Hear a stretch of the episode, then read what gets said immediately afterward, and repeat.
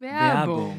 Unsere heutige Podcast-Folge wird präsentiert vom Podcast Überlebt. Und man muss dazu sagen, dass wir selber ja unseren Podcast begonnen haben vor einigen Monaten, weil wir selber riesen Podcast-Fans sind und weil wir halt im Gegensatz wie Jürgen das immer macht und immer Themen von Böhmermann klaut jede Woche, einfach das äh, spannend finden, wenn jemand richtig gutes Storytelling macht.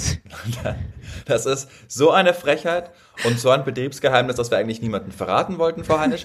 Aber jetzt lass uns doch mal ein bisschen ausholen. Wir wollen euch nämlich heute einen Podcast vorstellen. Du hast gesagt, der zeigt, was dieses Medium auch leisten kann, nämlich richtig gutes Storytelling, richtig gute Produktion und vor allen Dingen unglaubliche Stories, die genau so passiert sind, bei denen man im wörtlichsten Sinne nur die Luft anhalten kann. Ja, also sie sind eigentlich das komplette Gegenteil äh, von Antenne Allmann, wie wir uns jede Woche einen absammeln, wenn man mal ganz ehrlich ist. Ja, das ist völlig korrekt und deshalb haben wir auch gesagt, der Podcast Überlebt ist jetzt keine direkte Konkurrenz von uns, deshalb machen wir sehr, sehr gerne Werbung. Wir durften da vorab auch schon mal reinhören und ich kann euch sagen, es ist so ein bisschen, als würden eure Ohren in einem Kinosaal sitzen. Also es ist ein ganz tolles Hörerlebnis, bei dem man auch das Gefühl hat, man wird richtig so in diese, in diese Geschichten, diese Welt mit eingesaugt. Es geht nämlich vor allem um unglaubliche Überlebensgeschichten. Also ich weiß nicht, wer von euch vor ein paar Jahren beispielsweise diese Story mit der extrem waghalsigen Rettung von so einer Fußballmannschaft, die in einer Unterwasserhöhle auch mit Kindern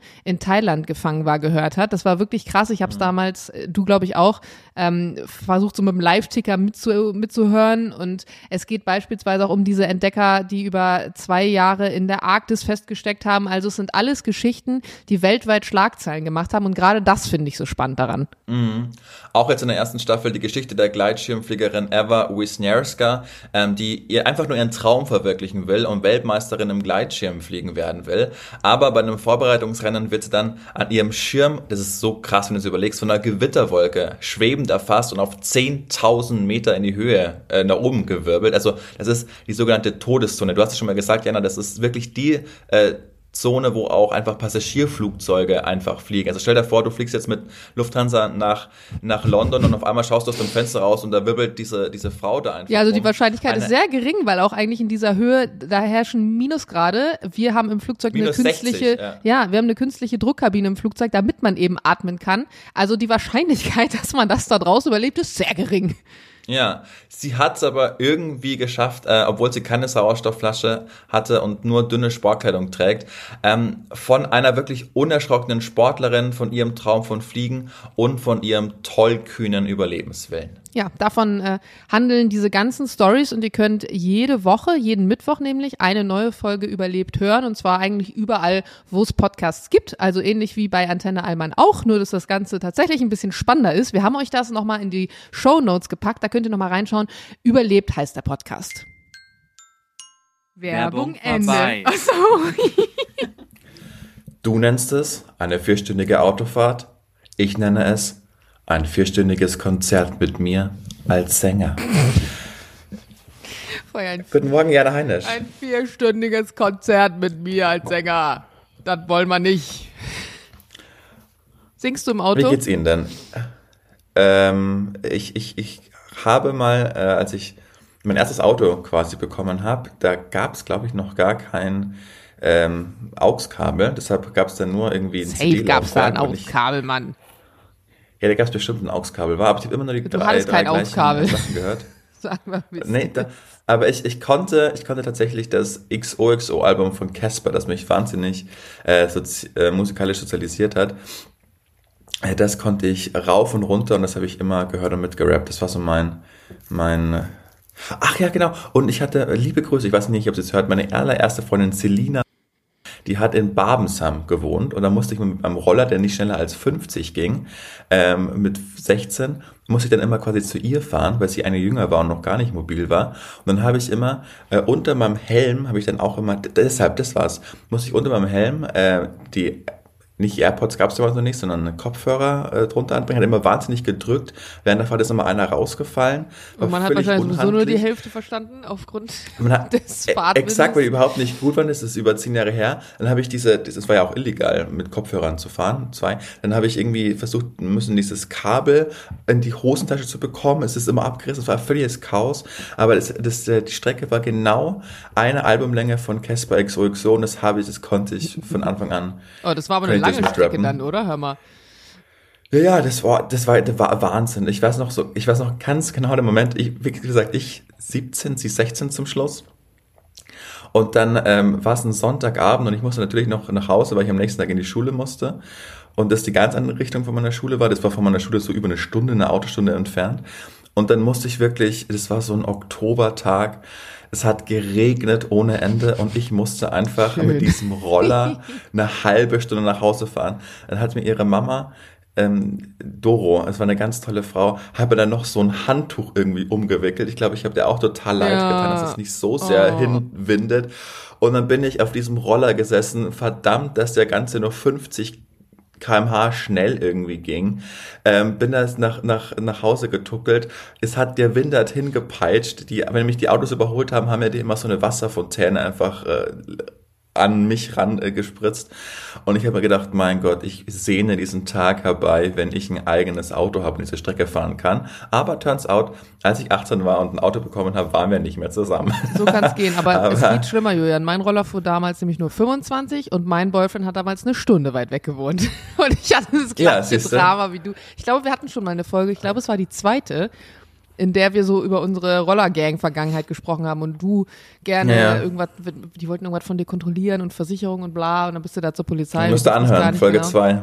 Ja, es war, äh, und ich mit meinem Roller, der permanent auf der Fähre mal ausging. Letztens schrieb mir eine Followerin, die sich wohl endlich dazu mal aufgerafft hat, den Podcast anzufangen, dass sie irgendwie in der Folge ist, wo wir über unsere ähm, Roller berichten. Und das war genau der Tag, als ich am Wochenende bei meinen Eltern war und die Fähre mal wieder wegfuhr, direkt Ah, ja. vor meiner Nase. Und sie so, das ist so lustig, dass ich gerade deine Story sehe und du einfach noch erzählt hast davon in der Folge, die ich gerade gehört habe, äh, wie sehr dich die Fähre abfuckt. Ich hätte auch nicht Das gedacht, ist doch dass wirklich mir wirklich jetzt nur so mit 28, dass man immer noch zu unfähig ist, diesen Fairplan, sich mit diesem Fairplan äh, gut zu schließen. Also, ah, es ist nervig, wirklich. Ja, ich habe gestern habe ich mir so einen äh, so einen, äh, so einen ZDF-Film angeschaut. Da ging es auch darum, dass so Inselbewohner waren und die auch mit einer Fähre weg mussten. Und ich dachte mir so, oh, wie nervig ist es einfach, wenn du dein ganzes Leben immer auf eine Fähre angewiesen bist. Und man muss einfach dazu sagen, wir in, in diesem Teil von Bremen, in Norddeutschland, haben noch verhältnismäßig Glück. Also es gibt drei Fährstellen. Normalerweise fahren auch alle drei. Jetzt, glaube ich, seit Ukraine oder Corona, I don't know, haben sie die eine, nämlich genau die, über die ich rüber müsste, äh, nachts eingestellt. Das heißt, man muss dann jeweils zu den anderen beiden fahren, was noch in Ordnung ist, aber die fahren ja dann nur jede Stunde. Und ich habe dann natürlich genau wieder die eine um 12, also 0 Uhr verpasst und musste dann auf die um 1 Uhr warten hatte darüber eine Story gemacht und dann schrieben mir Follower, die meinten, ey Jana, ich bin damals, genau wie du gerade sagst, auf einer Insel groß geworden und wenn du Teenie bist, dann gehen natürlich alle feiern auf dem Festland und dann fährt aber die erste Fähre halt wieder erst morgens um sechs zurück und eine andere hat mir Wie geschrieben, dumm. dass die letzte Fähre des Tages zu ihr immer um 20 Uhr fährt und wenn du die verpasst, dann gibt es keine andere Möglichkeit, außer die nächste Fähre morgens um sechs und ich dachte mir, das kann doch nicht sein, das kann doch nicht sein, in Deutschland schon mal du bist so Familienvater, kommst von der Arbeit, muss es ein bisschen länger bleiben, irgendwas ist schiefgelaufen, das Auto springt nicht an, dann kommst du da an, 20.10 Uhr, die Fähre fährt gerade weg und dann kommst du erst morgens um sechs zu deiner Familie, da kannst du gleich wieder ins Büro fahren, das ergibt ja gar keinen Sinn. Es ist tatsächlich ist das so und auch wenn du äh, ländlich wohnst und auf Zugverbindungen angewiesen bist, aber in der Stadt feiern gehen willst. Also wenn du zum Beispiel ähm, quasi in München feiern gehen willst, aber es fährt nur ein Regionalzug zu dir nach Hause, dann ist es genauso, wie deine Followerin gerade geschrieben hat. Dann hast du so, okay, um eins geht der letzte Regionalzug na- nach Dorfen, das war in meinem Fall. Und wenn du den verpasst hast, musstest du erst wieder um 5.30 Uhr oder Ja, so nehmen. Das heißt, man musste schauen und wirklich, ich habe das glaube ich nur dreimal gemacht, weil dann bin ich erst selbst in die Stadt gezogen. Aber jedes Mal war man so im Club, man hat auf die Uhr geschaut, es ist, hat Ja, gerade ich angefangen kenn's. irgendwie Spaß zu machen, weil die ganze, ich habe es dann auch, als ich in der Stadt gelebt habe, man geht ja erst irgendwie um eins im Club, ne? Ähm, und dann, dann denkt man sich, ach fuck, nee, nee, es ist gerade so, es fängt gerade so gut an, äh, gut an, äh, fängt gerade so an, gut zu werden. Wir ziehen jetzt durch, wir machen durch, Leute, bis 5.30 Uhr sind wir erst um 7 im Bett, aber scheißegal. Und dann denkt man sich Um so die 4 letzten Uhr, drei Stunden, Alter, ach jo. du Scheiße, Ich hatte das wird genauso. das jetzt Bremen lang. Stadt und dann schön nach Bremen Nord, Rhein Mittel, Nordwestbahn. Nordwestbahn fuhr dann nur noch zuletzt, ich, ich will, lass mich lügen, I don't know, 1.30 Uhr oder so. Und dann die nächste halt um 4.30 Uhr. Dann war es halt immer so, geht man jetzt viel zu früh und muss ja dementsprechend auch früher da sein, um, um schnell reinzukommen. Oder zieht man halt durch bis zum Ende. Und ich habe tatsächlich während meines Abiturs so einen unfassbar großen Anteil im Stubu verbracht. Grüße gehen raus. Wie alle gefühlt in meinem Jahrgang. Und dann war es wirklich mal so, da bist du teilweise vom Feiern noch direkt in die Schule gefahren oder so. Das war echt, es war eine richtig miese Zeit. Good old times. Also wirklich jetzt, jetzt, ich merke das auch gerade aktuell, ich würde einfach kaputt gehen. Ich habe momentan so ein krasses, ja, ich weiß gar nicht, Schlafdefizit kann es nicht sein, weil ich schlafe viel. Aber ich merke einfach, dass ich durch diese Dunkelheit, glaube ich, weil ich wegen Kapstadt jetzt das die ganze Zeit hell war, ich komme gar nicht klar mit diesem Rhythmus. Gefühlt gehe ich um 22 Uhr ins Bett und penne trotzdem durch bis 8. Und wenn ich dann um 8 irgendwie aufstehen Zeit ist, dann quäle ich mich trotzdem noch eine halbe Stunde im Bett rum. Also ich weiß nicht, was los ist, mhm. vielleicht auch krasser Vitamin D-Mangel, I don't know. Aber äh, ich könnte den ganzen Tag nur pennen. Bin so fertig. Mich hat es auch jetzt, heute ist Mittwoch, ähm, ich war gestern auch nicht äh, in der Arbeit, was mich so am Montag, wirklich, es war so, innerhalb von ein paar Minuten hat es mich so krass angefangen zu frieren sodass mir dann Kolleginnen äh, irgendwie Decken umgelegt haben und ich war Kapuze und alles, äh, saß ich da, währenddessen Anna irgendwie in ihrem äh, Mallorca Fire Outfit bauchfrei von mir rumgelaufen ist. Ja, so, aber die äh, Generation ist auch hardcore. Ich habe eine Freundin, die ist auch so alt wie Anna und die rennt nur mit Crop Top rum. Wirklich, es ist arschkalt. Wir waren letztens essen im Restaurant, es zieht und sie sitzt da bauchfrei. Ich denke mir nur so, was ist los mit euch? Eure yeah. Nieren, ey. Aber, aber in dem Fall war ich irgendwie der Fehler, weil wir haben auch eingeheizt und das, alles sind reingekommen und meint, was ist denn mit dir los? Dann habe ich schon gemeint, ah fuck, irgendwas. Kennst du das, den Moment, wo du denkst, ah, irgendwas, irgendwas stimmt mit deinem eigenen Körper nicht? Und dann, dann habe ich auch so, so krass Kopfweh bekommen und ähm, gestern war dann auch scheiß Nacht mit Fieber und allem, aber irgendwie heute, heute mit Medikamenten geht schon wieder ein bisschen. Heute will ich auch wieder arbeiten gehen, weil wir auch so krass unterbesetzt sind. Du kennst es gar nicht, ne? Als, als Selbstständige. Man hat dann so ein. Ja klar, so ich war auch mal angestellt. Grüße gehen raus als ja, Flugbegleiterin, wenn du unterbesetzt bist, macht gar keinen Spaß. Jeder scheiß Standby, der morgens ja. um drei aktiviert wird. ist nicht schön. Da habe ich mir, da habe ich mir eigentlich gedacht, also muss, mich, muss ich mir auch an die eigene Nase fassen, aber ich habe mir eigentlich so gedacht, während Corona, dass dieses deutsche Tum aufhört, dass man sich quasi mit Krankheit noch in die Arbeit schleppt, weil man so ein Pflichtbewusstsein hat. Eigentlich ist es ja total doof, weil du ja die anderen noch mehr ansteckst. Aber wir haben jetzt so den Deal, dass ich quasi zu Hause die, die Vorbereitung mache und dann nur wegen der Sendung reinkomme und dann niemanden mehr sehe. Also ich kann nicht keiner anstecken. Aber das war vor Corona so ein ganz krasses Ding, wo man quasi so noch gefeiert wurde, wenn man krank zur Arbeit kam. Man, ja, der zieht durch und der es wirklich. Aber eigentlich ist es ja total idiotisch. Also ich fühle mich auch immer nie wohl, wenn links neben mir jemand arbeitet, der total schnieft und hustet äh, und total krank ist. Und mir denke, ja, toll, dass du jetzt kommst, Bro, aber du steckst im Zweifel uns einfach alle an. Und ich dachte eigentlich wegen Corona, weil man dann zu Hause bleiben musste, dass sich das aufhört, aber es hat, es hat sich eigentlich nichts geändert nach Corona, in Anführungszeichen. Ich glaube, weil das einfach so deutsch ist. Das ist wirklich so ein deutsches Ding und ich glaube, auch das hatten wir schon mal in der Folge, dass es bei uns wirklich so ist, du bist nur krass, wenn du Überstunden machst, wenn du abgearbeitet bist, du wirst respektierst, wenn du sagst, boah, es stapelt sich die Arbeit, ich habe so viel zu tun. Am besten sagst du noch dazu, mhm. ich vergesse zu essen oder ich schlafe nur vier Stunden. Das sind wirklich die Leute, ja, die man irgendwie appreciate und sagt, boah, Bruder, du bist ja ein krasser Dude. Aber wehe, du würdest sagen, oh, momentan auf der Arbeit, es ist alles so entspannt, ich habe total viel frei, ich habe schöne Wochenenden, ich verdiene richtig gutes Geld und am besten sagst du noch, und für das gute Geld habe ich verhältnismäßig wenig Aufwand. Dann bist du wirklich der Abschaum hier in Deutschland. Wie kannst du es wagen, ja. gutes Geld zu verdienen und am besten noch nichts dafür zu tun oder verhältnismäßig wenig? Und in anderen Ländern, Wenn da bist du der Motherfucker. Sagen, du bist der krasseste Dude. In, in, oder wie, oder wie man in Italien sagt, einfach normaler Arbeitstag. Das also ist ja das aber auch das ja, Problem, das was so viele äh, mit Influencer zum Beispiel Marketing haben. Ne? Also dieses, oh, du postest nur Bilder und dafür verdienst du scheiß viel Geld. Und es stimmt ja auch in, in gewisser Weise, weil natürlich der Oberarzt, der 60-Stunden-Schichten macht und am offenen Hirn da irgendwie operiert, äh, der natürlich nicht so viel verdient wie du und dass das ja total unausgeglichen ist, ja klar, aber es löst ja das Problem nicht, wenn, wenn viele Leute weniger verdienen würden. Oder Fußballer. Aber egal, wir hatten, wir hatten dieses ganze Thema schon. Lass uns mal über was anderes sprechen, Julian. Ich war bei der Avatar-Premiere. Mein Gott, ich muss ah. sagen, oh ich war vor kurzem, also momentan sind ja super viele äh, neue Filme, die rauskommen, viele Filmpremieren und ähm, wir, wir gucken echt, wir sind oft im Kino aktuell. Gab so eine Phase, da war ich fast gar nicht im Kino, klar, Corona, aber jetzt geht's wieder los und ich finde es auch echt schön.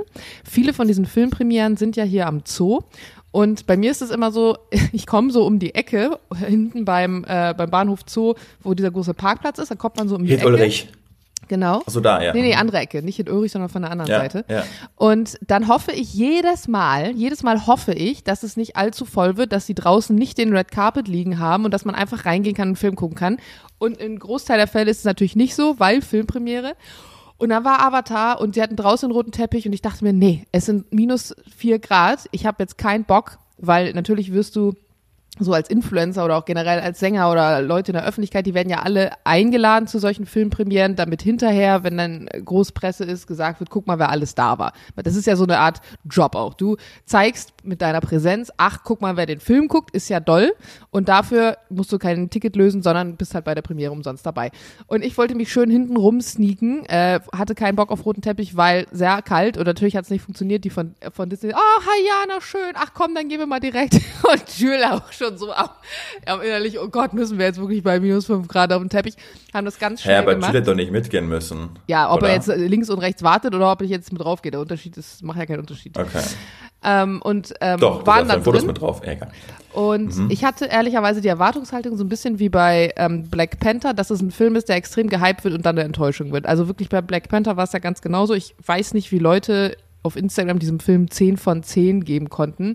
Das war einfach todeslangweilig. Es hat sich lang gezogen wie Kaugummi. Das einzig Gute an dem Film war wirklich die Sichtbarkeit der Black Community und was dieser Film damit auch ähm, für diese Gruppe bedeutet, die ja oft dann eben im Filmbusiness gar nicht zu sehen ist, aber filmisch, also vom äh, von der kompletten Struktur und vom Ablauf und wie sie den ersten Teil aufgearbeitet haben, ausgenommen vom Ende, war der Film echt schlecht. Also es sind sogar Leute gegangen teilweise bei der Premiere, weil es sich so lang gezogen hat. Und die genau die gleiche Erwartungshaltung hatte ich an Avatar, weil der erste Teil ist ja mittlerweile 13 Jahre her. Das kann muss man sich mal überlegen. Und völlig overrated. Also ich habe den damals natürlich auch gesehen, irgendwie der meistverkaufte Film aller Zeiten und umsatzstärkster und bla bla bla.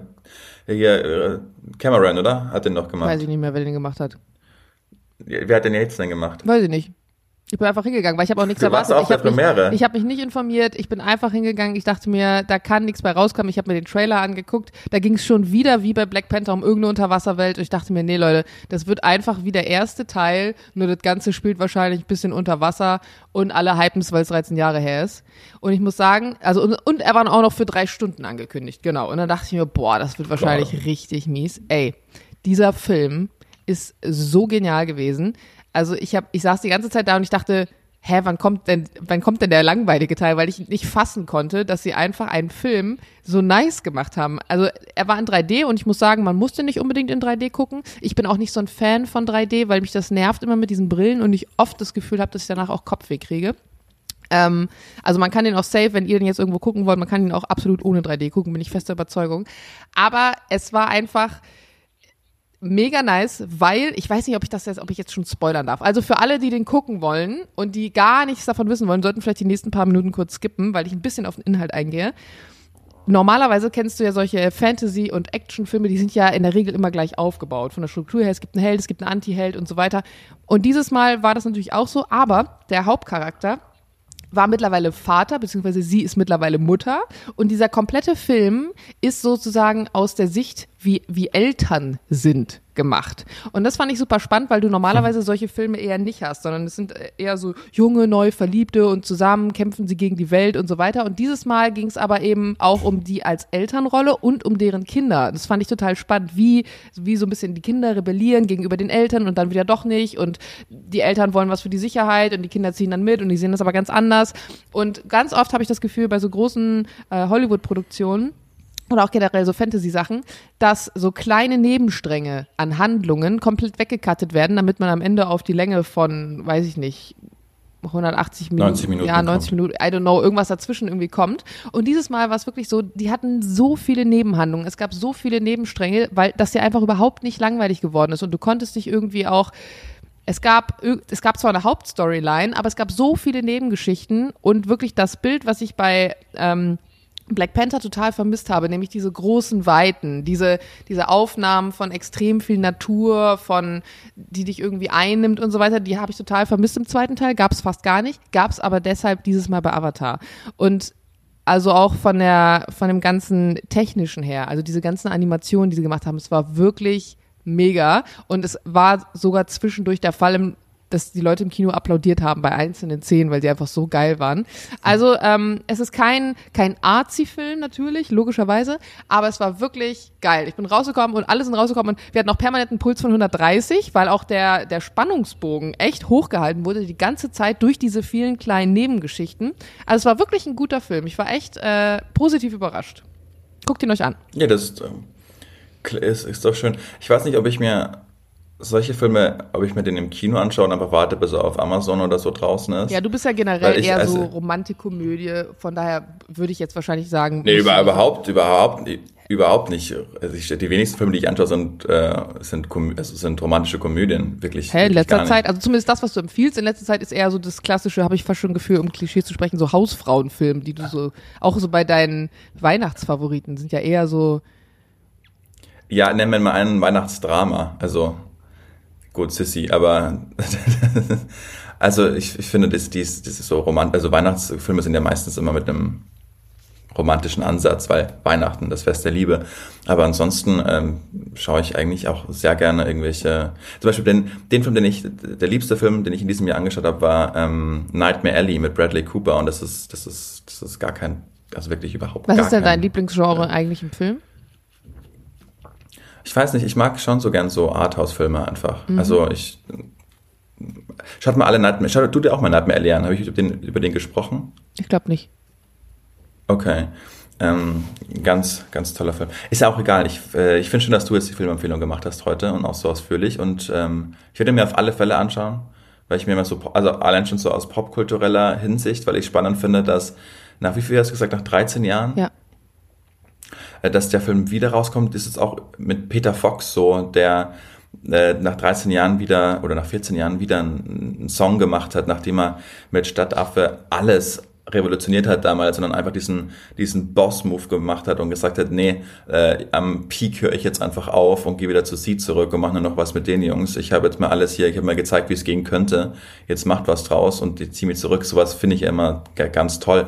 Und auch, ich bin sicher, dass es James Cameron war, äh, dass der diesen, diesen Blockbuster damals gemacht hat und so ein, ein ganz neues Genre auch. Das war ja alles äh, vom Bluescreen, äh, vom Greenscreen, ne? Also mhm. diese, diese Welt, die ist ja erschaffen worden und das war ja auch so ein, Impulsgeber für vieles, was danach einfach kam. Und dass der dann einfach nach, obwohl das ja gar nicht müsste, also der müsste kein Geld mehr verdienen, aber der hat so viel damals eingenommen, der, der Mann hat Titanic gemacht, also der muss ja nie wieder arbeiten.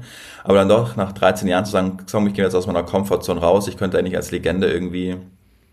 Naja, es wird äh, ja noch drei Filme machen. geben. Also es wird ja Avatar 3, 4 und also, 5 noch geben, die jetzt alle geplant wer, wer, sind. Wer ist da dahinter? Disney? Äh, oder wer ist dahinter? Ja, Disney, genau. Und okay. die, mhm. der dritte ist dann sozusagen geplant für 24 und dann alle zwei Jahre, also 26 und 28. Es gibt auch schon die, ähm, die Veröffentlichungsdaten online. Okay. Also mal gucken, ob sie ja, sich da halten, aber äh, da ist noch Ja, der hängt, der hängt, an dem Film hängt mein Herzblut nicht, äh, weil ich mir denke, also der kann mir nichts versauen. Ich fand den erstens auch nur so, ja, der war nett, aber ich habe nicht verstanden, warum das der und das fand ich der, auch, das ging mir auch so. Also ich fand Film ihn auch gut. Aber es war jetzt auch nicht so, dass er, dass er jetzt irgendwie revolutionär war oder so. Aber der zweite ist wirklich im Vergleich zum ersten, das ist eine ganz andere Liga. Und ich hätte auch nicht gedacht, wirklich, okay. ich bin da ja auch mit null Erwartungshaltung reingegangen und war fast schon ein bisschen, ich war sogar fast davor, eigentlich nicht hinzugehen. Weil ich kam ja auch gerade erst wieder, kam ja gerade sozusagen aus Bremen zurück, habe zu Hause meine Tasche hingepfeffert, so nach dem Motto, mich umgezogen und bin hingefahren und dachte eigentlich, boah, einfach ins Bett zu gehen wäre auch nice. Aber Jules wollte ihn halt auch gern sehen und äh, Betty war auch da und meinte, ja komm, ähm, dann gehen wir halt alle zusammen so und dann im Nachhinein war ich echt froh, dass ich hingegangen bin. Ist doch schön. Klingt toll.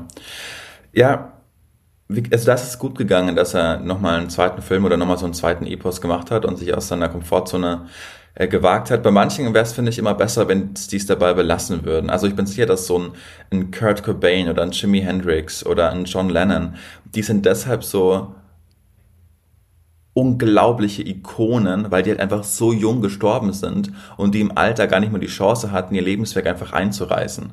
Weißt du, die werden immer wunderschön ähm, am Peak in Erinnerung bleiben, weil die gar nicht äh, im ja, im schlechten Sinne die Chance hatten, ähm, es zu versauen, weil die einfach gestorben sind.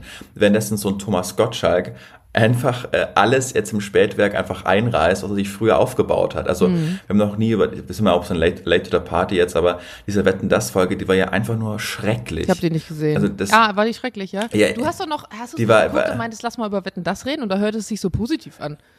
Nein, nein, nein, das, das, überhaupt nicht. Also das war, war wahnsinnig schrecklich. Und jetzt bei, der nimmt ja alles mit. Also der, der Mann ist ja so und man, wer kann sich Ja, ich meine, also spätestens nachdem er bei Germany's Next Topmodel war, hat ihn, glaube ich, keiner mehr ernst genommen, oder? Ja, ja, aber der, also ich habe auch mal mit ihm, wenn ich mit meiner, auf einer Lesung bei ihm war und dann hat man das auch so rausgehört und da meinte er auch, naja, klar, ich weiß das alles.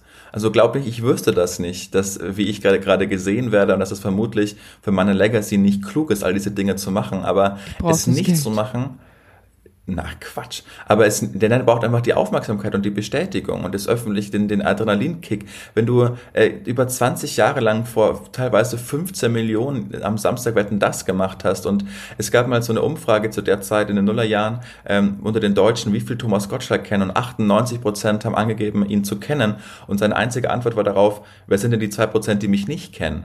Weißt du? Ja. Wir reden von Aber dieser, es zeigt ja ganz deutlich, was er vielleicht für, für ein Mensch ist.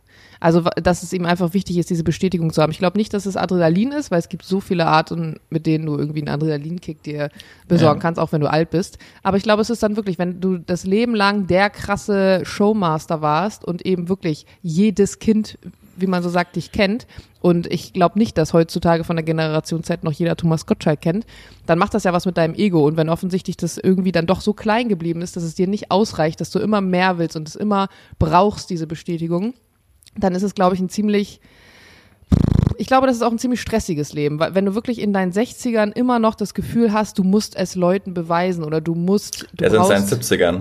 Oder in seinen 70ern mittlerweile schon, ja krass, ne? Das ist, das ist auch so. Haben ja. wir da letztens drüber gesprochen, dass ähm, Stars, mit denen man groß wird oder, oder bekannte Leute, dass das das einzig Schöne ist, dass die mitaltern? Hatten wir dieses Thema? Nee. Achso, ähm, ich hätte schwören können, wir waren. Ach doch, klar, als wir über Cap Pflaume geredet haben. Ähm, Ach ja, das stimmt. ist einem, ne, wenn, wenn dann Leute mitaltern, dass man vergisst, dass sie altern, weil man ja selber auch gealtert ist, sozusagen, dass man die dann immer so sieht, mhm. so ein mhm. bisschen wie man sie gesehen hat, als, äh, als man noch jünger war. Und äh, dann vergisst man schon, ja, Wahnsinn, seit 70ern. Der soll sich mal einen Schrebergarten kaufen und ein bisschen chillen. Ja, aber, aber genau, das, das, äh, das, das legt ihm ja auch jeder nahe und das würde ihn besser in Erinnerung behalten. Aber er sagt einfach, nee, das wäre der, also das wäre, wenn ich das machen würde, würde er vermutlich ein paar Jahre später sterben. Weißt du, weil das, das lebt ihn, das, er ist ja auch noch super aktiv und der mhm. ist einfach 72, glaube ich, mittlerweile. Und das ist ihm egal. Also der, der weiß, das ist ein kluger Mann. Der stellt es einfach gegeneinander über und sagt, okay, will ich noch Spaß? Weil der hat einfach super Spaß daran. Will ich, habe ich Spaß an der Arbeit und Spaß am Leben oder will ich meine Legacy irgendwie beibehalten? Der hat sich halt einfach für für den Spaß entschieden. Also muss man ja auch, muss man auch respektieren. Also was gibt uns denn das Recht, dass wir diesen Thomas Gottschalk unbedingt so in Erinnerung behalten wollen, wie wir ihn gerne möchten, das ist witzig, wenn das aber nicht seine Intention über, ist. Über Kai Pflaume letzte Woche genau andersrum geurteilt hast. ja, aber die kannst du nicht vergleichen. Ist. Warum nicht? Ja, ja, weil das eine ganz andere Größe natürlich ist. Also das ist, Thomas Gottschalk ist ja schon deutsches Volkseigentum. Ja, aber weil du gerade gesagt hast, Moderator. was gibt uns das Recht, das zu vergleichen? Also würdest du sagen, wenn jemand größer ist als der andere oder bekannter, hat er mehr Recht daran? Ja, eigentlich nicht. Weil, nein, aber ich, ich habe ja von der Legacy einfach von Thomas Gottschalk gesprochen und Kai Pflaume hat ja keine Legacy. Der Typ hat irgendwie äh, All You Need Is Love moderiert. Also das, weißt du, der, der ist halt einfach, der ist halt einfach nett, den anzuschauen, aber der, da habe ich überhaupt nicht so ein, da, da hängt nicht meine Leidenschaft oder sonst irgendwas dran, währenddessen Thomas Gottschalk ganze Generation geprägt hat und äh, selbst in 50 Jahren wird man noch sagen, ja, es gab mal einen Showmaster in Deutschland, der hieß Thomas Gottschalk, der hat alles revolutioniert. Das ist jetzt eine ganz andere Kategorien. Aber das Grundrecht daran, also, sich selbst zu verwirklichen oder auch nicht im Alter, haben ja trotzdem beide. Genau, mit dem Unterschied, dass der andere halt viel mehr einreißen kann. Ja, aber das also, ist ja für ähm, beide, für das Recht, was sie beide haben, in ihrer Persönlichkeit oder in ihrer Entwicklung, ja, ja. beruflich ich, ist es ja wurscht. Das, das mag schon stimmen und ich habe ja auch letzte Woche gesagt, ich habe überhaupt kein Recht, das zu sagen, aber ich habe, also wenn ich über diese beiden Fälle einfach nachdenke, dann, dann, dann ist es halt, dann, dann finde ich das bei Kai Flaumer schon fast witzig, mich da ein bisschen äh, die Bilder anzuschauen und denken, was bist, also wie, wie, wie, warum kannst du das machen? Und bei Thomas Gottschalk tut es mir einfach nur ganz arg weh. Mhm. Also ich, ich für meinen Teil aus meiner subjektiven Wahrnehmung kann die Fälle nicht vergleichen. Aber auch das ist ja irgendwie nur ein Standpunkt. Jemand, der nicht wie ich mit Wetten das aufgewachsen ist und eher irgendwie zehn Jahre jünger ist und wie, wer weiß denn sowas irgendwie als das als Quadratur des Kreises empfindet für Medienunterhaltung, vielleicht hat der eine ganz andere Sichtweise darauf. Ich rede nur subjektive Wahrnehmung einfach. Mhm. Ähm, aber äh, ja, äh, aber was, die, was den Grundtenor angeht, hast du natürlich wahnsinnig recht. Niemand hat das Recht, von außen irgendwie zu sagen, jetzt mach Stopp hier, damit ich meine Erinnerung so wahren kann, wie ich es gerne wollte. Also das ist ja, das ist ja völlig vermessen. Aber wir haben ja hier diese kleine Plattform uns geschaffen und da, auch wenn ich jetzt wieder viele Zuschriften bekomme, jemand hat mir geschrieben, äh, ja, sie schaut also total gerne Kai Pflaume an und äh, ich äh, irgendwie, sie fand das auch total komisch und ein komisches Hobby oder hielt es für ein komisches Hobby, dass ich auf einer Lesung war. Und ich so, well. Was hast du geantwortet? Habe ich nichts. Ich habe auf Gefällt mir gedrückt. Ähm, ich wusste nicht, was ich darauf antworten soll und dachte, ja, okay, wenn, ähm, wenn das dein Standpunkt ist, dann fair enough. Aber das ist ja nur unsere, das ist dann einfach meine Gedanken, die ich immer reinschleudere und bin froh, dass du da darauf irgendwie äh, Feedback gibst.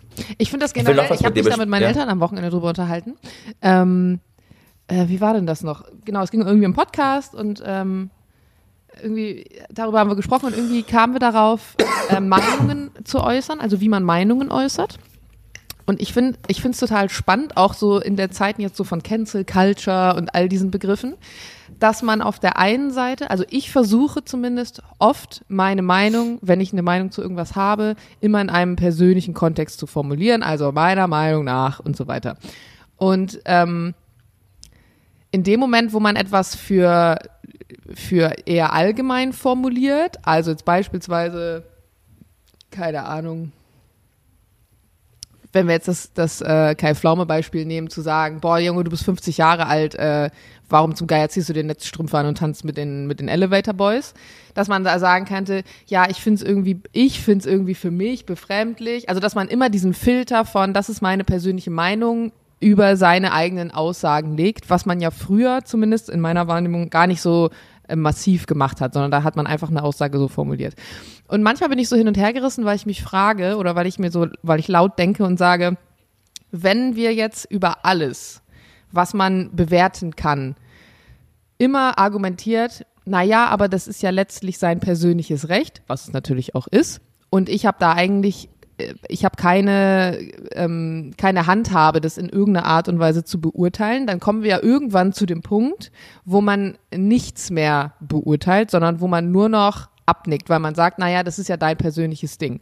Und dann ist halt die Frage, warum einen Podcast haben, in dem man sich über Meinungen und Wahrnehmungen unterhält, wenn man am Ende des Tages alles nur abnickt mit naja, aber am Ende des Tages ist es ja sein persönliches Ding. Ist es ja auf irgendeine Art und Weise. Weißt du, worauf ich hinaus will? Ich finde es total schwer, so ein, nee, ein ich weiß noch gar nicht, worauf du hinaus willst. Ich finde es total schwer, auf der einen Seite so Unterhaltungen, ähm, so, also wir sind ein Unterhaltungsformat. Leute hören sich diesen Podcast an, weil sie es spannend finden, was zwei Heinis aus Berlin mit einem Medienhintergrund über bestimmte Themen sagen oder über bestimmte persönliche Erfahrungen.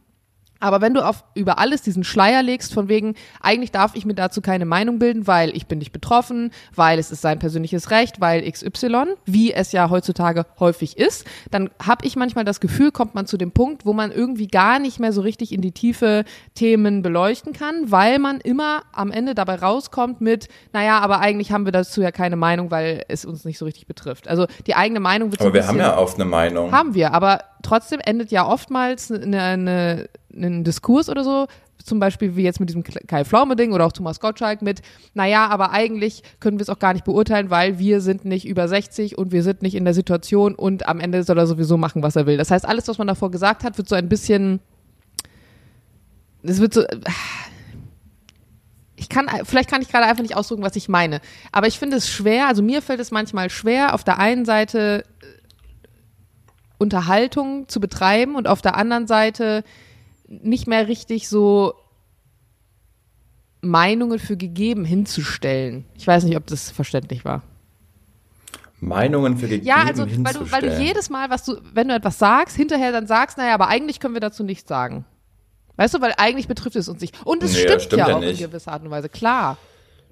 Also zum Beispiel jetzt naja, in dieser Debatte, die wir hatten mit, mit Thomas Gottschalk. Wir sagen jetzt, boah, Bruder, lass mal fünf gerade sein, warum, du machst dich zum Affen, chill doch mal, oder du dann mit Kai Pflaume und so weiter. Und am Ende sagen wir aber über das, was wir gesagt haben, du, aber wenn wir mal ganz ehrlich sind, ist es ja deren persönliches Ding und äh, sie entscheiden und es geht uns gar nichts an und eigentlich können wir es eh nicht beurteilen, weil wir sind in unseren Zwanzigern. Und so ist es ja auch. Ja, aber das, aber das ist ja auch nur die einzig richtige Herangehensweise an genau jetzt das Thema weil ich sage dir halt meine Meinung dazu. Guck mal, es ist ja nichts anderes als ein persönliches Gespräch, das uns ein paar Menschen gerade hören. Also es ist, wir, wir diskutieren einfach gerade über ein Thema. Und ich habe äh, letztens bei ähm, Kai Pflaume, habe ich es ja auch angeleitet, eingeleitet mit, ich würde mal gerne deine Meinung dazu hören. Weil also so funktionieren ja auch Dialoge und Gespräche und Dialektik, dass man äh, einfach eine These und eine Antithese zu, zu irgendwas bildet. Also im besten Fall ist es ja so, dass man nicht wie unter Facebook-Kommentarspalten nur immer ähm, eine Meinung hat und wenn der andere die Meinung nicht teilt, man ihn als Hurensohn beschimpft. So ist es ja äh, teilweise in, in, in Facebook-Kommentarspalten. Also noch niemand, noch niemand nee, erst vorher geht's los mit deine Grammatik ist so schlecht. Das ist nämlich immer die erste Waffe, die Allmanns gerne ziehen. Okay, ja gut. Und dann, ähm, genau. Und was wir dann jetzt zum Schluss machen, ist, wir hören uns die Meinungen an und dann, im, wenn wir gar nicht weiterkommen, zum Beispiel ganz berühmt unsere Streitfolge, dann sagen wir einfach, let's agree to disagree. Das stimmt, und, und aber kommen unsere dann zu beiden Meinungen Me jetzt in dieser Debatte, zum Beispiel mit Thomas Gottschalk und Kai Pflaume, haben ja jedes Mal geendet ja. mit, also wir fangen an mit, meine Meinung ist X, was ist deine Meinung Y? Und am Ende sagen ja. wir aber, du ganz ehrlich, können wir uns keine Meinung zu bilden, weil wir sind in unseren Zwanzigern, wir sind nicht in der Position, wir kennen gar nicht alle Fakten etc. etc. Das heißt, ganz oft fangen wir an mit, was ist deine Meinung, um hinterher festzustellen, wir sind nicht in der Position uns eine Meinung zu bilden, weil dann ist ja überhaupt die Frage, wann kann man sich eine Meinung bilden? Kann eigentlich jeder zu jedem nee, Thema? Aber, aber, aber ich, ich glaube, das, äh, ich, vielleicht ist es noch zu früh Morgen, aber bei dem Thema kann es ja gar keine andere, also kann es ja gar kein anderes Ende geben als das. Es wird ja jetzt nicht Kai Flaume diesen Podcast hören und denken, ja, da haben sie einen Punkt, ich höre mal auf damit. Also wir reden ja nur ja über, mit, mit unserer. Also es wird genau, ja nie. aber deshalb weiß ich nicht, aber deshalb, deshalb weiß ich jetzt auch nicht, worauf du hinaus willst, weil was soll denn sonst passieren? Es geht gar nicht darum, Als dieser was Ausgang, passiert den du gerade formuliert hast. Für mich geht es darum, dass ich also ich weiß, ich weiß nicht, ich weiß überhaupt nicht, worauf du hinaus willst. Vielleicht bin ich ja aber auch gerade einfach zu doof, das zu verstehen. Also ich weiß schon, was du sagen willst, aber so funktionieren ja einfach Dialoge und, und Diskussionen, dass man Meinungen gegenüberstellt und, und dann sich die andere anhört und im besten Fall äh, sieht man einfach Punkte aus jeder Sichtweise für sich nochmal heraus. So funktioniert auch Unterhaltung. Also wenn man, also genauso funktionieren Talkshows. Da vertritt jeder seine Meinung und der Zuschauer und die Zuschauerin, die schauen einfach, wo sind Übereinstimmungen, wo hat man vielleicht einen Punkt beim anderen gesehen, den man selbst noch nicht gesehen hat und welchen Punkt kann man zu seiner nicht, eigenen wie, äh, Meinung wie stellt hinzuziehen. man so, sowas gegenüber? Weil das tun wir immer, sondern die Frage ist, wenn wir am Ende dieses Dialogs argumentieren mit, wir können uns keine Meinung bilden, weil, was können wir denn dann noch? Ja, aber das kommt immer aufs Thema drauf an. Aber bei jedem Thema ist es doch so, dass du nie alles Wissen hast, dass du nie dich in die Position ein, einfühlen kannst, reinversetzen kannst und dass du ja nie hm, ich weiß nicht, wie ich es dir anders erklären Komm, soll. Ich weiß auch gar nicht, vielleicht auf, unsere Zuhörer und Zuhörerinnen das auch jetzt nicht gecheckt. Vielleicht schon, I don't know. Es hat sowas Unbefriedigendes manchmal. Können wir gerne jetzt mal zum nächsten Thema und dann schauen wir mal, ob, äh, und dann machst du mir an einem praktischen Beispiel fest okay. ähm, und dann erklärst du mir nochmal. Und zwar hat der ähm, Bela Reti, das ist so ja, die deutsche Sportkommentatorenstimme. Ja.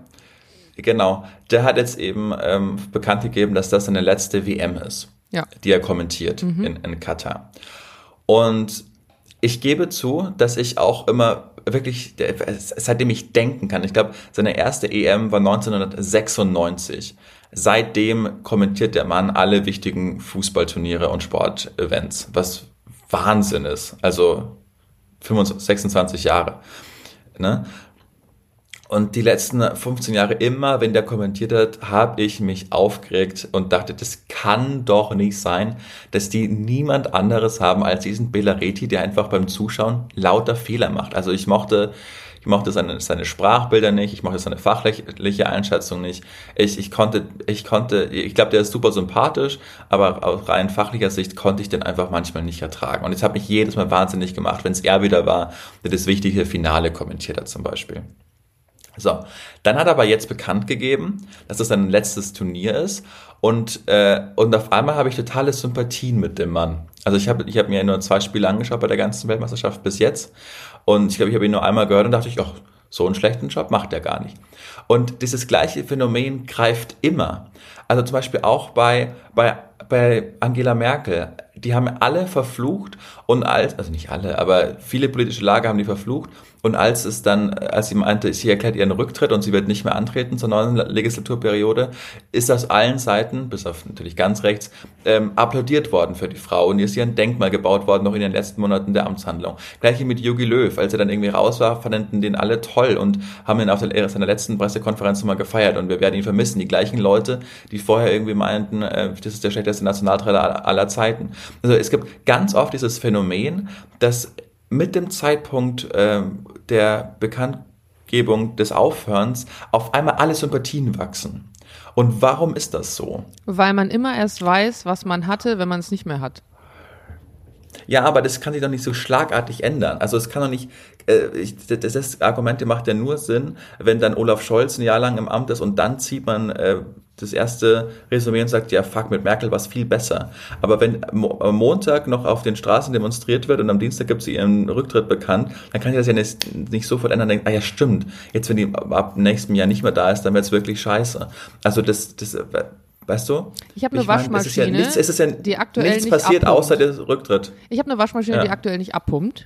Und man regt sich darüber auf, dass man, wenn man einen Waschvorgang startet, immer noch mal danach manuell abpumpen muss und dann noch mal schleudern muss. Das heißt, anstelle von einem Knopf, den du drückst und eine saubere Wäsche rausbekommst, musst du jetzt sechsmal zwei Knöpfe drücken, um eine saubere Wäsche rauszubekommen. Und ich ärgere mich über diese Waschmaschine, weil ich sie schon mal repariert habe. In dem Moment, wo diese Waschmaschine jetzt aber gar nicht mehr vorhanden wäre, ab dem Moment wüsste ich, was auf mich zukommen würde, nämlich meine Wäsche in der Hand in der Badewanne waschen und wüsste, boah, da habe ich lieber eine Waschmaschine, wo ich sechsmal einen Knopf drücken muss. Trotzdem hat sie mich geärgert, als ich sie noch hatte. Ich hoffe, dass Merkel das niemals liest und eine Analogie zu ihrer Kanzlerschaft mit einer Waschmaschine hergestellt wurde. Ich meine das eigentlich in Bezug auf alles, also auch auf, den, auf das, auf das Kommentierding oder auch auf den Löw oder ja. so. Ich glaube, ab dem Moment, wo du etwas nicht mehr hast oder wo du merkst, etwas wird nicht mehr vorhanden sein, da siehst du, das ist ja wie mit Beziehungen. So, wenn du eine Beziehung beendest, dann hattest du gute Gründe, diese Beziehung zu beenden. Und trotzdem ist es ganz oft so, nicht immer, aber häufig, dass äh, in den ersten Wochen nach dem Ende der Beziehung man anfängt, die Person zu vermissen, weil man auf einmal nur noch das genau, Gute sieht, was man aber, hatte. Aber dann hat sich ja der Zustand schon geändert. Weißt du?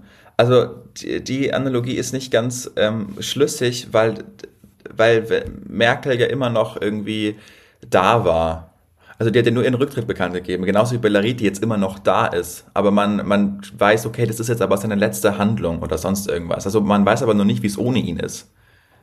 Weißt du, ich meine? Mm, ja, ich weiß, was du meinst. Wahrscheinlich, man kann vorausschauen, wie es ohne die Person ist. Es gibt ja Beziehungen, wenn wir jetzt beim Beziehungsbeispiel bleiben, gibt ja Beziehungen, bei denen der Partner nicht sofort auszieht, weil er vielleicht noch keine neue Wohnung hat oder so, und man erstmal nebeneinander her lebt, noch in der Wohnung. Ich, Nein, ich glaube, dass es nämlich ein deutsches Problem ist, dass wir in Deutschland keine Helden haben, weil wir hassen Helden. Und wir lieben Helden erst, wenn sie am Boden sind und wir ihnen aufhelfen können. Deshalb reißen wir all unsere Helden ein.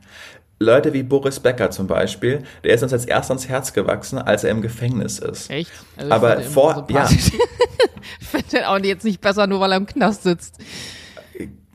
I know, aber das ist ganz oft so. Ich meine, allein die Tatsache, dass, pro Boris Becker, dass der jetzt schon wieder entlassen wird nach äh, einem Dreivierteljahr mit einem Promi-Bonus so ungefähr. Ähm, Glaube ich nicht, dass den sondern. Das ist kein Promi-Bonus. Ja, ja, das, das, hat einfach mit ja, dem englischen Justizsystem so zu tun. Und die Ausländer, genau. Aber ähm, nö, kann ich nicht sagen, dass der mir jetzt dadurch sympathischer geworden ist. Okay, und ich aber auch nicht, dass wir keine Helden haben, weil zum Beispiel wie oft du so richtig. Ja, na, heute sprichst du mir und, so oft ins Wort. Und, und lieb und, ähm, und, und beflügelt von deinen Musikstars sprichst, wenn du auf Konzerten bist.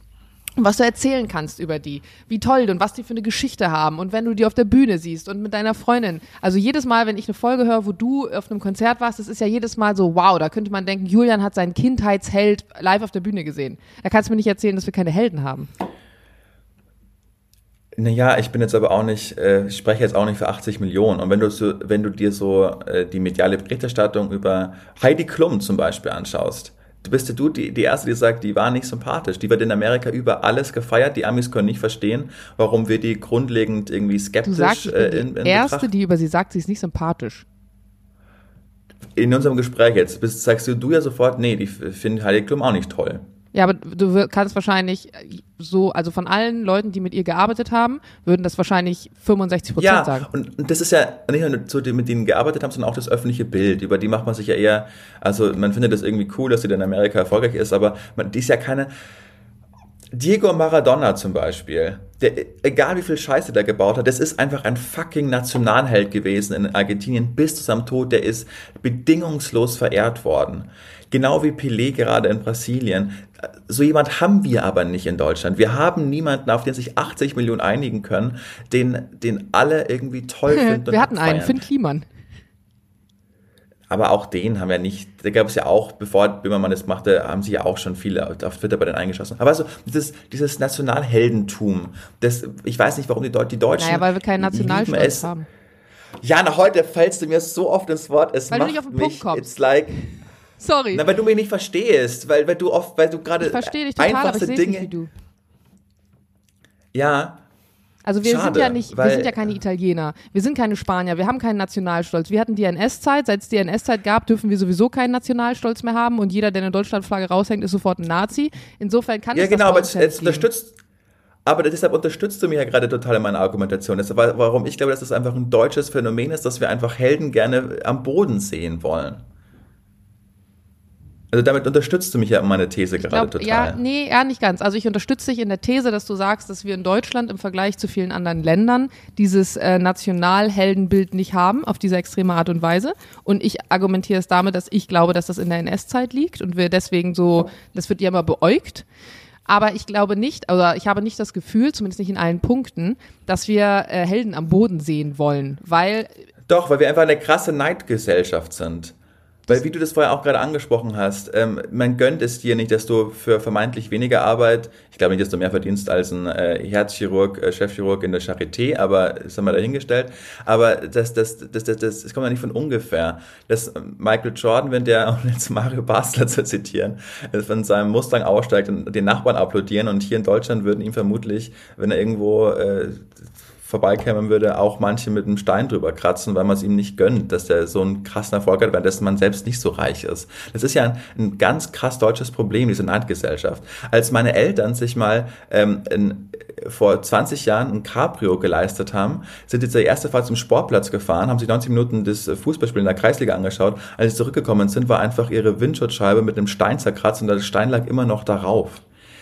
So funktioniert das in Deutschland größtenteils. Und ich glaube, das ist auch der Grund, warum wir keine Helden zu 100% bedingungslos abkulten und abfeiern, weil immer so ein Ding ist, ja, verdient ihr das überhaupt? Und wir fangen erst an, sie zu mögen, wenn sie am Boden liegen. Das ist ganz oft schon zu beobachten gewesen. Deshalb ist es so solche Sachen wie das Dschungelcamp oder Hartz IV TV, um es jetzt mal despektierlich zu sagen, funktioniert das so gut, wenn man sich immer noch irgendwie erhöhen kann. Und wenn es aber nichts zu erhöhen gibt, weil jemand ganz oben ist, dann findet man den erstmal scheiße. So ist es in Deutschland. Nicht für alle gesprochen. Ich, ich finde das ja auch schrecklich. Aber ich glaube, dass es ganz viel so ist. Und das kannst du ja nicht abstreiten. ich glaube auch, dass es ganz viel so ist. Aber ich glaube nicht, dass es Ja. auf jeden zutrifft. Was trifft denn schon auf jeden zu? Also, dass Ja, weil du das gerade so formulierst, so ist es in Deutschland. Du formulierst ja immer schon sehr allgemein.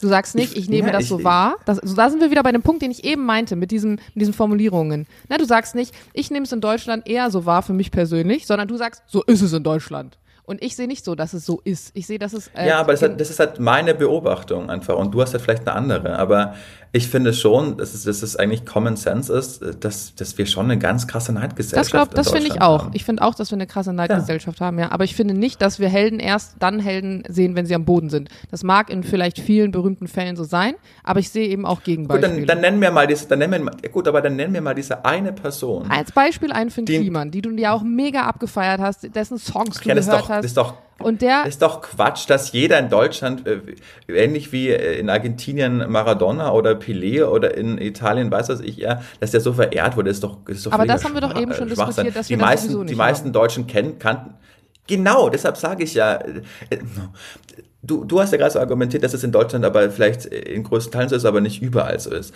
Aber deshalb habe ich dich gefragt, dann nimm mir doch mal diese eine Person in Deutschland, die über alles abgekultet wird. Die wirst du nicht finden, aber jeder, jedes andere Land hat vermeintlich solche Größen, auf die sich alle einigen können. Aber dass wir das nicht haben, haben wir doch eben schon geklärt im Satz davor.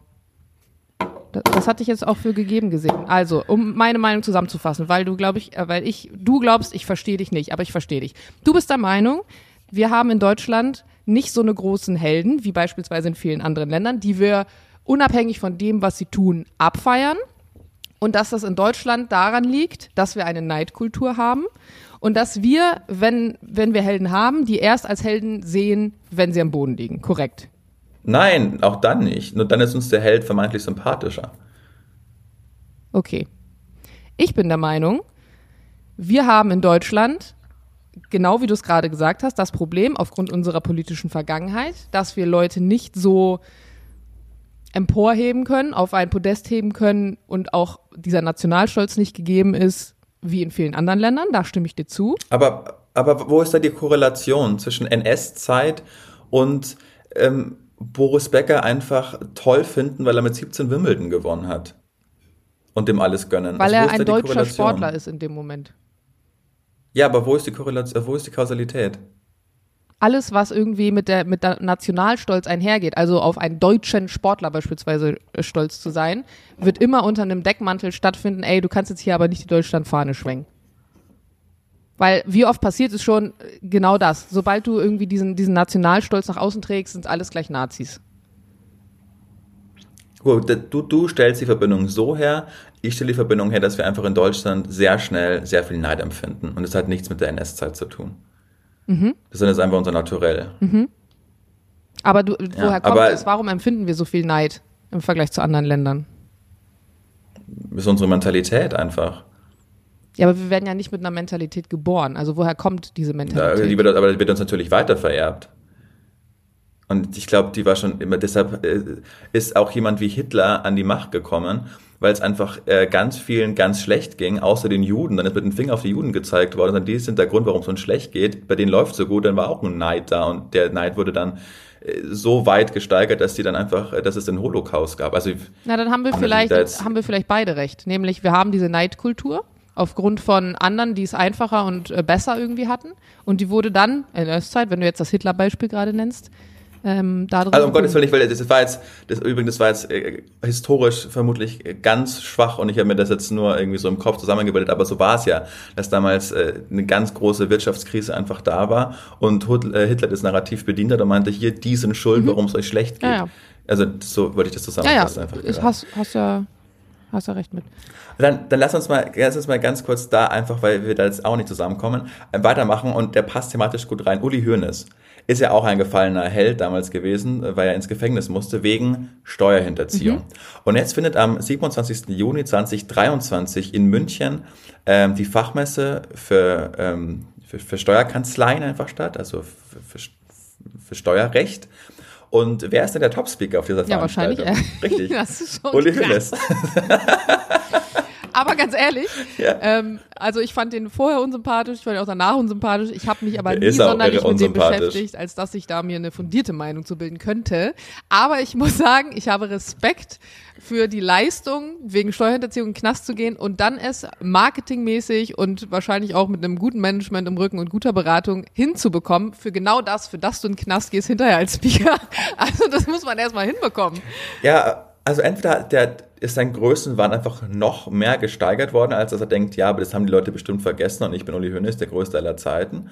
Oder er hat einfach richtig Balls und sagt, ja, aber ich bin halt auch einfach Fachmann für Steuerrecht. Klar bin ich damals Sowohl erwischt worden, aber theoretisch ist es auch sehr lange gut gegangen. Du weißt ja auch nicht, wen der vielleicht geschmiert hat, um überhaupt da sprechen zu dürfen, weil wenn ich jetzt die Steuermesse wäre, dann müsste ich mir ja überlegen, da gibt es ja einen Obermufti, der wahrscheinlich dafür verantwortlich ist, was passiert, wenn ich jetzt diesen Dude hier sprechen lasse da kann sehr viel passieren. Vielleicht verliere ich meinen Job, wenn es ganz schlecht läuft. Das heißt, es muss sich ja irgendwie für den lohnen. Also wie kommt es dazu, dass die Steuermesse überhaupt sagt, wenn Uli Hoeneß Management anklopft, ja geil, finden wir super, den jetzt hier sprechen zu lassen?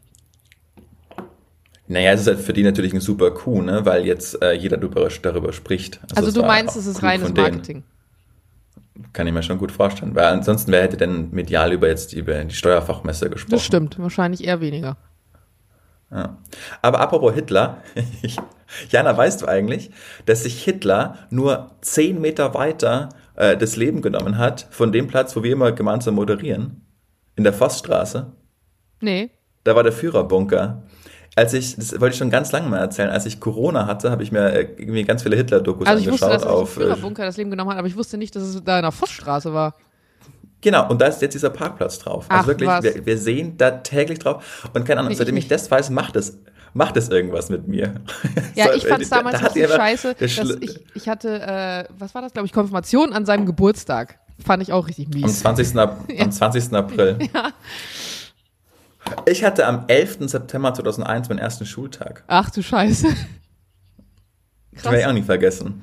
Ja, das ist Ja, das war wirklich krass. Aber andererseits auch irgendwie seltsam, dass man dann diesen Daten so eine besondere, also ich meine, am 20. April wurde Hitler geboren, ja, aber was ist noch alles vielleicht Tolles am 20. April passiert? Aber man nimmt sich dann wieder nur das Negative. Das ist wie mit so Kommentaren.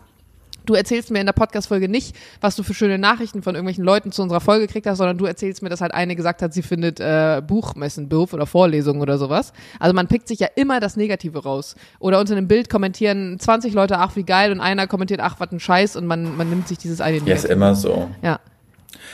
Guck mal, genau das ist vor einem Jahr passiert.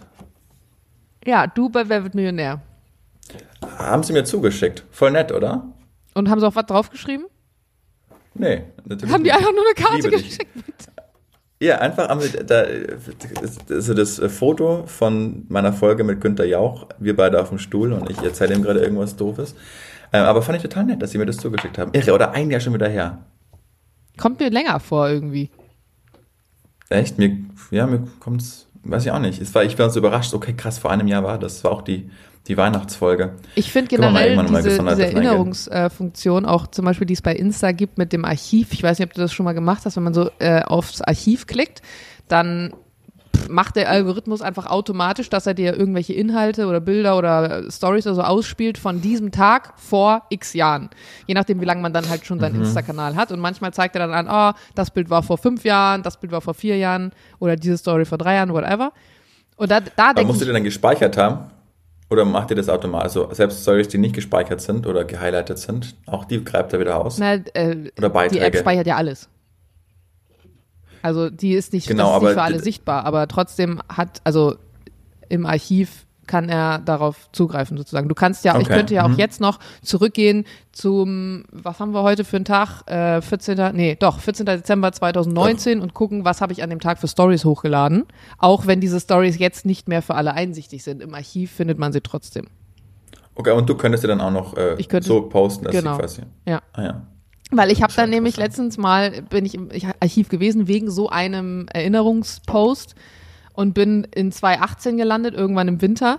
Ähm, und das war ja kurz vor der Insolvenz von, von Germania damals. Und ähm, da war irgendeine Story, wo wir das, da wollten wir, glaube ich, zurück nach Bremen von irgendeiner kanarischen Insel, konnten dann aber nicht landen, weil irgendwas mit Schnee, oder nee, wir hatten schon Nachtflugverbot, weil wir hatten Verspätung, dann mussten wir nach Hamburg. In Hamburg war Schneechaos und es gab keine freien Parkplätze für unser Flugzeug. Da mussten wir zwei Stunden in Hamburg mit Passagieren an Bord stehen, um dann Oh wieder von Hamburg zurück nach Bremen fliegen zu können, um zu warten, bis da wieder das Nachtflugverbot aufgehoben war oder so ähnlich. Also voll der, und dann danach noch schön äh, ins Auto mit Pumps im Schnee. Also und da dachte ich mir, nee, vermisse ich doch nicht. Also es gibt so Phasen, da vermisse ich und da dachte ich mir, nee, also die Scheiße. Und dann am nächsten Tag hattest du irgendeinen Standby, aus dem du natürlich dann auch aktiviert wurdest für irgendeine Kacke. Also das war wirklich eine Phase, wo ich mir dachte, boah, weil ich habe letztens gesehen, Lufthansa ähm, stellt wieder ein, also Cabin Crew, nächstes Jahr gehen wieder Kurse los. Und ich werde oft danach gefragt, also hey, ich überlege Flugbegleiterin zu werden, kannst du es empfehlen? Oder ich habe eine Frage hierzu und dazu. Und da habe ich das dann geteilt. Und irgendwie ist man ja dann doch so ein bisschen wehmütig und denkt so an diese Zeit zurück und oh, schön. Und viele Sachen waren so viel unkomplizierter. Und vor allem der Zusammenhalt, also man hat einen ganz krassen Team Spirit, so ein bisschen wie, glaube ich, bei der Bundeswehr, wo du extreme so Gruppendynamiken hast und super viel mit deinen Leuten irgendwie bist und das hast du in der Fliegerei auch. Ja, ist gerade ist gerade ein gutes, äh, gut, dass du die Bundeswehr nennst, gerade wo letzte Woche irgendwie dieses Reichsbürgermilieu aufgenommen wurde, wo von der KSK einfach noch Spezialeinheiten aktiv in dieser, bei diesem Putsch mitmachten. Das hat mir so Angst gemacht. Aber sorry, ich hat, wollte ihn hat die unterbrechen. Angst gemacht, echt? Also hatte ich das, Boah, ich das natürlich. erstaunt? Ja, mich hat vor allen Dingen erstaunt, dass es halt einfach eine Richterin ist, die auf alle, die auf alles Zugriff einfach hat. Ja. Dass es, äh, dass es einfach, dass es einfach aktive Bundeswehrler sind, weil, äh, also so die, die einfach, die, die einfach Zugang zu Waffen haben. Weißt du, so, also das ist. Aber das wird ja ganz oft so, so abge, also in den letzten Jahren wurde ja immer, ne, also es war ja immer schon mal bekannt, dass es so rechte Stränge in der Bundeswehr gibt und es wurde ja immer so abgeschmettert von wegen nee und bla und es würde ja alles so übertrieben werden. Und deswegen hat mich ja das überhaupt nicht gewundert. Ja. Also ich habe eigentlich fast schon darauf ja, gewartet, das, wann sowas rauskommt. Aber das musst du ja, wenn du das gerade also ansprichst mit so Gruppendynamiken, ne? Also mhm. dieses, da steht man da ganz arg zusammen. Das heißt, das müssen die anderen ja auch mitbekommen. Ja. Dass, da, dass es da so rechte Chatgruppen gibt oder dass, ich habe irgendwie mal gelesen, dass so eine Kaserne irgendwie lauter Reichsflaggen und äh, äh, keine Ahnung, Hakenkreuze oder so in deren Stube hat, das, das fällt ja auf. Mhm. Aber dass das irgendwie dann erst geduldet wird, um es jetzt mal hoffentlich so zu, auszudrücken, und nicht supported wird. Also das, das macht ja einfach Angst. Das heißt, das, und ich glaube schon immer, dass Leute, die auf Autorität standen, halt immer schon von ähm, äh, wie nennt man das, wenn man Uniformen einfach angezogen werden. Also das, das war ja schon immer so, dass die eher jetzt nicht im linksliberalen Milieu irgendwie stattfinden. Dass Linke jetzt schon sowas ja immer scheiße fanden, das ist schon klar. Aber das sind solche äh, Momente annimmt, dass da Schattenkabinette gebildet werden und es äh, einen Plan gibt. Und klar, dieser, über diesen Heinrich Fürst, den Hunderttausendsten, über den kann man sich lustig machen, wenn der da mit seinem Tweet-Jacket irgendwie abgeführt wurde, dass er der neue Reichskanzler hätte sein sollen. Aber ich, ich halte das für schon für ziemlich, äh, für sehr gefährlich, weil das schon so strukturelle Phänomene annimmt. Also das war einfach eine fucking Richterin am, am Landgericht. Ich, weißt du, die glaube, hat der Zugang zu allem. Wie früher ob das das Beispiel die Welle ist oder unsere NS-Vergangenheit oder whatever, das sind, es sind einfach Strukturen und Strömungen und Dynamiken, die aufkommen, die auch von ja, vielen äh, ja. gesehen werden und wo viele einfach dann aber die Augen verschließen und sagen, boah, nee, ist mir jetzt viel zu kompliziert, mich da jetzt auch noch mit auseinanderzusetzen, da jetzt den Mund aufzumachen, wer weiß, was am Ende mit mir selber passiert. Wir stehen uns selber immer am nächsten. Das ist nach wie vor so. Ja. Und Mut, Mut ist zu sagen, ich stehe mir selbst nicht am nächsten, beziehungsweise ich sehe die Relevanz, mich jetzt hier für eine Gruppe einsetzen zu müssen oder ich sehe die Relevanz, jetzt hier gerade gegen diese Gruppe vorzugehen. Ja. Und ähm, exakt, Jana. Und deshalb ist es auch, also oft erlebt man das ja, wenn man dann über diese Zeit, über die NS-Zeit spricht und ja, aber ich kann nicht verstehen, warum ja, da ja. nicht so viele aufgestanden sind. Nach, und ich, ich, ich wäre die Erste gewesen, die da ähm, gegen Hitler. Nee, wärst mhm, du klar. ganz bestimmt nicht. Weil, weil, weil das einfach, genau wie du es gerade sagst, so, das ist so ein schleichend, subtiler Prozess und im Zweifel ist man sich immer selbst der Nächste und man versucht dann irgendwie noch heil rauszukommen und auch wenn ich den meisten glaube, dass sie jetzt nicht aktiv in die NSDAP eingetreten wären, um das zu fördern, aber ganz bestimmt werdet ihr nicht in der Mehrheit aufgestanden, um, um euer eigenes Leben zu riskieren, wie die Weiße Rose oder sonst irgendwas. Das ist, ja. das ist total vermessen, das einfach zu sagen. Also da, da stellst du immer alle Haare auf. Meine Oma ähm, ist ja in einer Zeit groß geworden, in der du auch Hitler, also die ist äh, 36 damals damals mhm. geboren. Und die hat mal, die hatte eine Lehrerin, mit der sie auch ähm, nach dem Krieg und auch später im hohen Alter noch Kontakt hatte. Und ähm, diese Lehrerin musste natürlich Regeln, die es an der Schule gab, auch durchsetzen. Und meine Oma hat damals einen Hitlergruß verweigert. Und ähm, daraufhin ist die Lehrerin zu ihren Eltern nach Hause gegangen, also zu meinen Urgroßeltern sozusagen um äh, eben mit den Eltern darüber zu sprechen. Und diese Lehrerin war äh, kein Nazi und die ähm, Eltern von meiner Oma auch nicht. Aber du, du musstest ja diese, du musstest diese Pflicht als Lehrerin wahren, dann mhm. den Eltern einen Besuch abzustatten und zu sagen, ey Leute, der rechte Arm muss hoch. Und ja. Ähm, natürlich hat dann wahrscheinlich ein Gespräch, das weiß ich jetzt gar nicht im Detail mit meiner Oma stattgefunden, dass sie es dann später auch irgendwie gemacht hat. Aber es war nie, die haben immer praktisch sich eigentlich abgegrenzt davon. Du, du spielst ja mit in gewisser Art und Weise. Ne? Du bekommst, ja. du, du spielst das Spiel irgendwie mit, auch wenn es vielleicht nicht deine eigene Meinung ist und hoffst am Ende heile aus der ganzen und Nummer rauszukommen. Genau, und man kann ihnen ja auch keinen Vorwurf machen. Du musst ja da mitspielen, um irgendwie eigenes zu überleben oder zumindest nicht im Gefängnis zu landen. Weil das ja alles auf Hochverrat stand ja auch einfach sofort der Tod durch Schießen oder was auch immer. Also das, äh, genau, es ist einfach völlig vermessen zu sagen, ich wäre der Erste gewesen, der aufgestanden wäre. Nee, das, das, das, die wenigsten hatten den Mut. Also, und du hast ja auch nichts im Rücken. So, nee, genau, ja. ja. Wie nennen wir denn die Folge? Einfach Hitler? Nee. Hä? Warte mal, du hast schon mal irgendwann gesagt, lass uns die Folge einfach Hitler oder so nennen. Ich will nicht. Echt? Das sowas, ja. Ich will das nicht visuell irgendwo haben. Ähm, Führerbunker. Nee, lass mal das ein S-Thema raus. Ich finde nicht, dass wir dem äh, so viel, also wir geben dem schon genug. äh, Material. Kai Pflaume ist Ich toll. gerade sagen, Pflaume und Gottschalk oder irgendwie sowas. Nee, aber das wird dann auch langweilig, weil wir das letzte Folge schon hatten. Worüber haben wir denn am Anfang gesprochen? Avatar? Ähm, Avatar. Ja, irgendwas mit Erwartungshaltungen. Hohe Erwartungen und tiefer Fall oder so. Oder Steuertipps von Hönes. Aber Mann, du hast manchmal richtig geile Ideen. Ich mag die Titel, die du vorschlägst, aber sie beziehen sich so oft auf so ein mini kleines Dings von dieser gesamten Folge, dass ich mir mal denke, es wäre voll gemein, die Folge so zu nennen, weil die Aber Leute so eine Erwartung daran dann haben. Aber wir haben ja auch kein, wir haben ja auch kein Überthema gehabt heute. Aber Weißt wir hatten Themen, die deutlich größer waren. haben. Also Film zum Beispiel hat 20 Minuten eingenommen.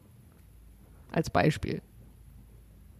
Und Ja, mein wollen wir dann einfach Sex, wollen wir dann einfach Sex-Avatars nennen? Sex, Weil warum es Sex?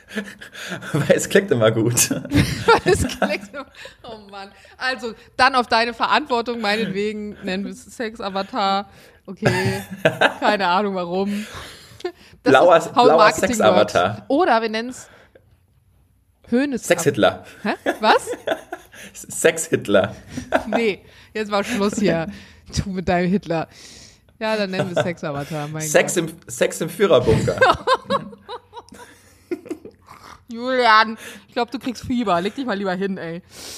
Mir mir, mir geht es wirklich nicht so gut. Ich muss mir echt ein bisschen hinlegen, bevor ich jetzt um 15 Uhr anfange. Ja. Ähm, wir, äh, was haben wir jetzt gesagt? Auf Worauf haben wir uns geeinigt? Ja, mit Sex, Sex im Führerbunker? Nein, nicht im Führerbunker. Mega Folgentitel.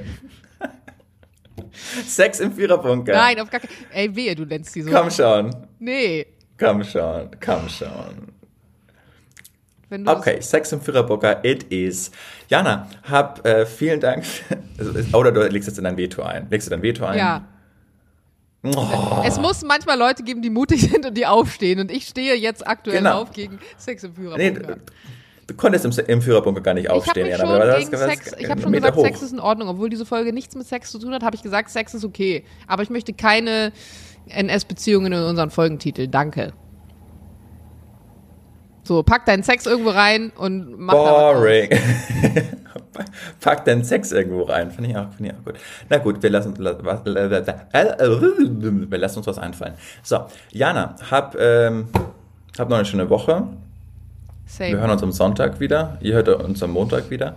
Wir haben euch ganz erklärt, bitte, ihr wisst Bescheid, kommentiert, gebt uns fünf Sterne, spendet. Spendet-Link ist immer noch äh, bei Antenne Allmann als auch bei Jana in der, in der Bio zu Warum finden. eigentlich nicht in deiner Bio? Weil dann müsste ich den, den, dann müsste ich die Bio von Antenne Allmann ähm, verschwenden. Ich dachte, einer von uns sollte das immer noch machen. Ich kann aber auch den Link da einfügen, wie du willst. Ja, füg mal ein. Kann nicht schaden. Okay. Fand ich schade. Wir haben doch noch- Antenne nee. Allmann eh äh, verlinkt zusätzlich in der Bio als Ich Kanal. Darüber findet man es doch. Okay. Ich will jetzt noch ganz kurz äh, zwei Sachen sagen, die ganz, ganz viele falsch machen, die aber grammatikalisch immer falsch sind. Man sagt nie, ähm, das finde ich aber mal ein Plan. Nee, finde kann nie auf mit dem Substantiv, äh, Substantiv Oh Nee, Mann, Julian, lass es sein einfach. Bitte. Keine heißt immer, Grammatiktipps für dich, ich halt- hinkriegst. ich halte das für einen Plan und man sagt auch nicht, es macht Sinn, sondern es ergibt Sinn. Da Also muss ich immer- ein Veto einlegen, ich halt- tatsächlich mit dem Macht und dem Ergibt. Ich weiß, du sagst, es kommt von Makes Sense. Allerdings ist das in einer Zeit entstanden, die sich sprachlich mittlerweile so äh, eingebürgert hat, also dieses Makes Sense, dass man es doch wieder sagen kann. Dieses, man kann nicht, macht Sinn sagen, ist mittlerweile tatsächlich veraltet. Okay, aber man kann nicht mit finde auf dem Substantiv enden. Das, das ist das einfach, du hältst es für einen guten Plan, aber du findest es nicht ein Plan. Das ist, macht keinen Sinn. Das- du hältst es für einen guten Plan. Das halte ich aber mal für eine gute Idee. Das halte ich aber mal äh, für eine tolle Suppe. So. Ich halte es für einen sehr guten Plan, wenn wir das hier jetzt abrappen. Es wird nicht besser. In diesem Sinne, schön, dass ihr dabei wart. Sagt, dass es uns gibt. Gebt uns fünf Sterne auf Apple Podcasts. Wir haben euch ganz arg lieb. Diana. Und der Julian. Bis Tschüss. bald. Tschüss.